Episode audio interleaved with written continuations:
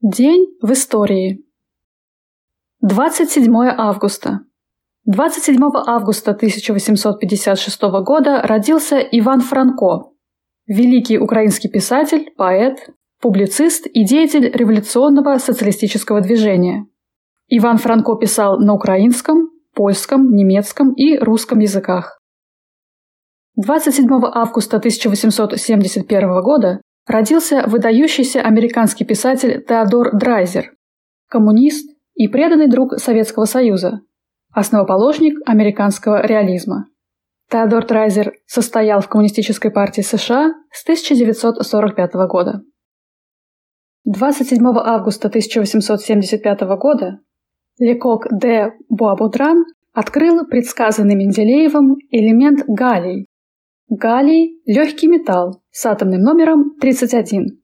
Существование галлия было научно предсказано Дмитрием Ивановичем Менделеевым.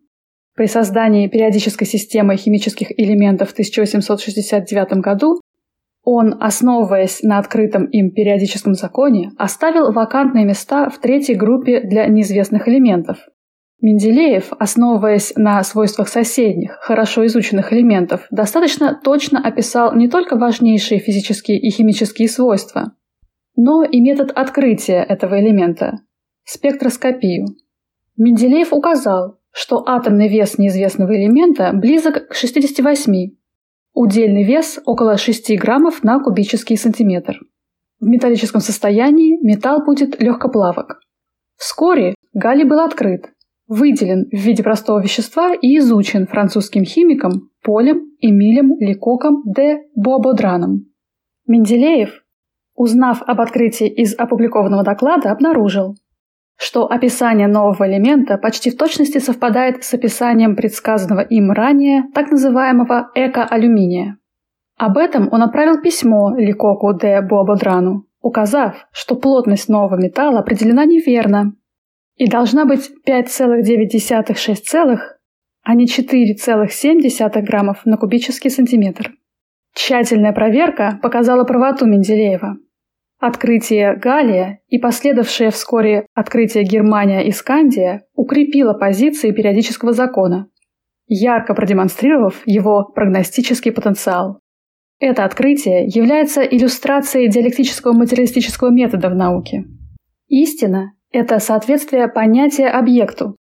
Созданная Менделеевым периодическая система химических элементов правильно описывает химические элементы. В то же время истина – это соответствие объекта понятию.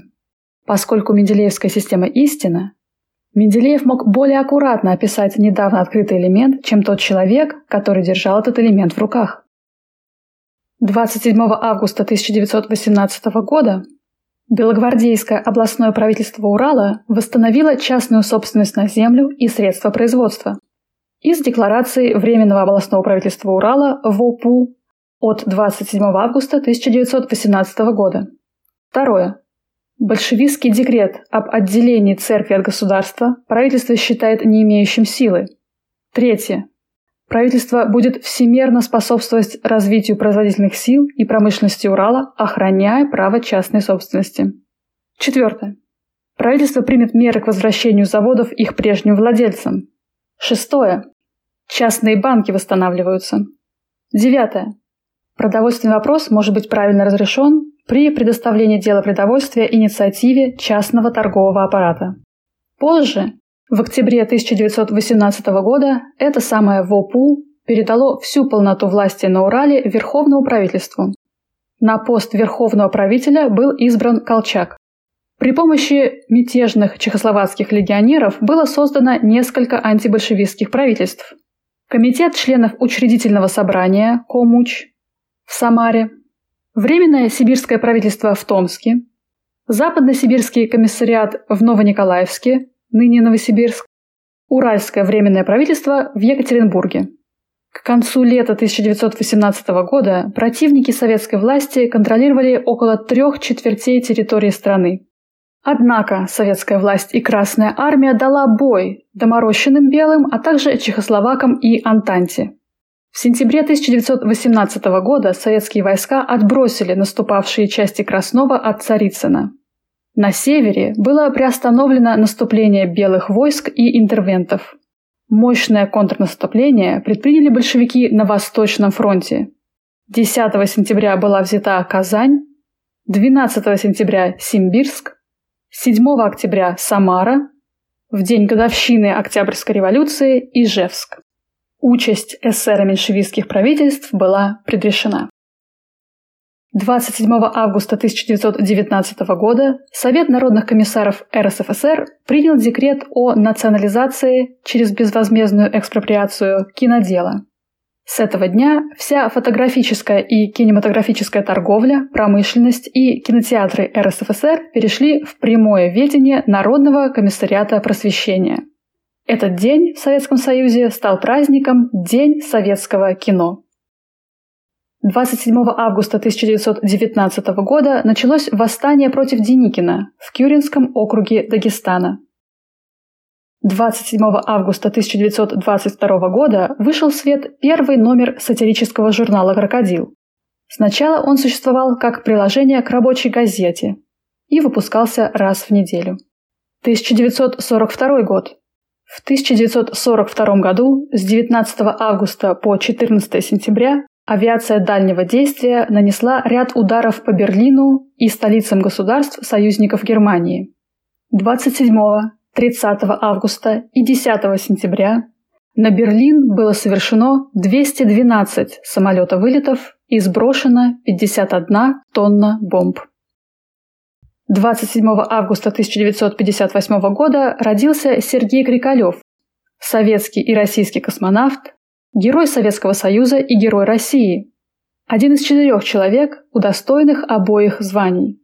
Сергей Крикалев – рекордсмен Земли по суммарному времени пребывания в космосе. 803 дня за 6 стартов. 27 августа 1991 года была провозглашена независимость Молдавии. Молдавская автономная Советская Социалистическая Республика была образована в 1924 году на территории Украинской Советской Социалистической Республики. В июне 1940 года, в результате подписания пакта Молотова-Риббентропа, Румыния была вынуждена уступить Бессарабию и Северную Буковину СССР. В результате была образована Молдавская Советская Социалистическая Республика. Во время Великой Отечественной войны она была оккупирована германскими и румынскими войсками. Румынская администрация образовала там губернаторство Бессарабия. Еще до того, как в Молдавии была провозглашена независимость, в 1990 году, многонациональный народ Приднестровья, не желая сближения с Румынией и защищая свое право говорить на родном языке, провозгласил независимость от Молдавской ССР и создал Приднестровскую Молдавскую Советскую Социалистическую Республику. Она была провозглашена как Советская Республика в составе СССР на втором чрезвычайном съезде депутатов всех уровней Приднестровья. Республика до сих пор остается непризнанным государством. Конфликт между молдавскими и приднестровскими властями, начавшийся в 1989 году, в 1992 привел к вооруженному противостоянию и многочисленным жертвам с обеих сторон. Боевые действия удалось прекратить благодаря вмешательству России. В настоящее время безопасность в зоне конфликта обеспечивают совместные миротворческие силы Российской Федерации, Республики Молдова, Приднестровской Молдавской Республики и военные наблюдатели от Украины. В декабре 1990 года президент СССР Михаил Горбачев подписал указ о мерах по нормализации обстановки в СССР Молдова, в четвертом пункте которого постановлялось считать не имеющими юридической силы решения второго съезда депутатов Советов разных уровней из некоторых населенных пунктов Приднестровья от 2 сентября 1990 года о провозглашении Молдавской Приднестровской Советской Социалистической Республики. Этот шаг Горбачева был предвестником предательства Ельцина, который при уничтожении СССР оставил за границами России миллионы русских людей.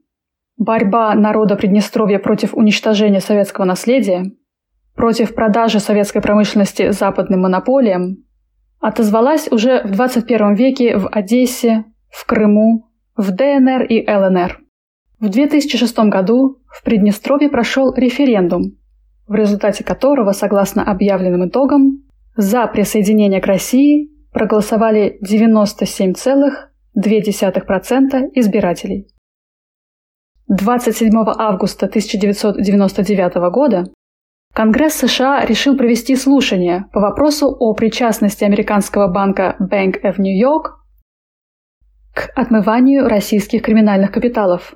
В ходе расследования выяснилось, что большая часть средств, прошедших через Bank of New York, были не деньгами мафии, а сокрытыми от российских таможенных и налоговых органов деньгами российских импортеров – в 2005 году Bank of New York признал, что ряд сотрудников банка в конце 90-х годов принимали участие в реализации схем по уходу от налогов и легализации денег, использовавшихся российскими импортерами, на сумму около 7,5 миллиардов долларов.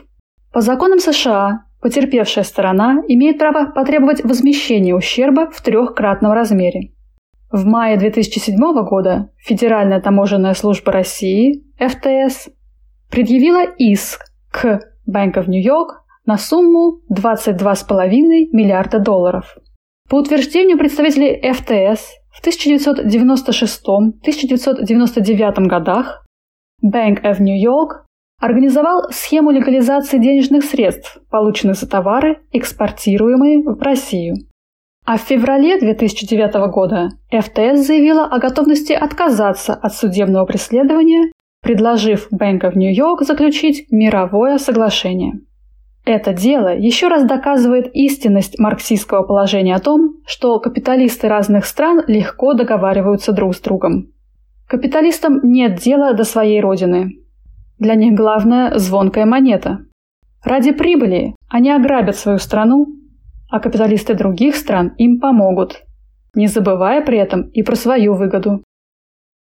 27 августа 2005 года было открыто Казанское метро, единственное в Республике Татарстан. Казанское метро стало первым и пока единственным метрополитеном в России, построенным после распада СССР, и седьмым по счетам в России. Открытие первого участка Кремлевская горки было приурочено к празднованию тысячелетия Казани. Сегодня система состоит из единственной линии длиной 16,8 километра с 11 станциями. Решение о строительстве Казанского метрополитена было принято президентом России Борисом Ельциным в 1996 году. Финансирование же этого строительства началось в 1997. Таким был этот день в истории.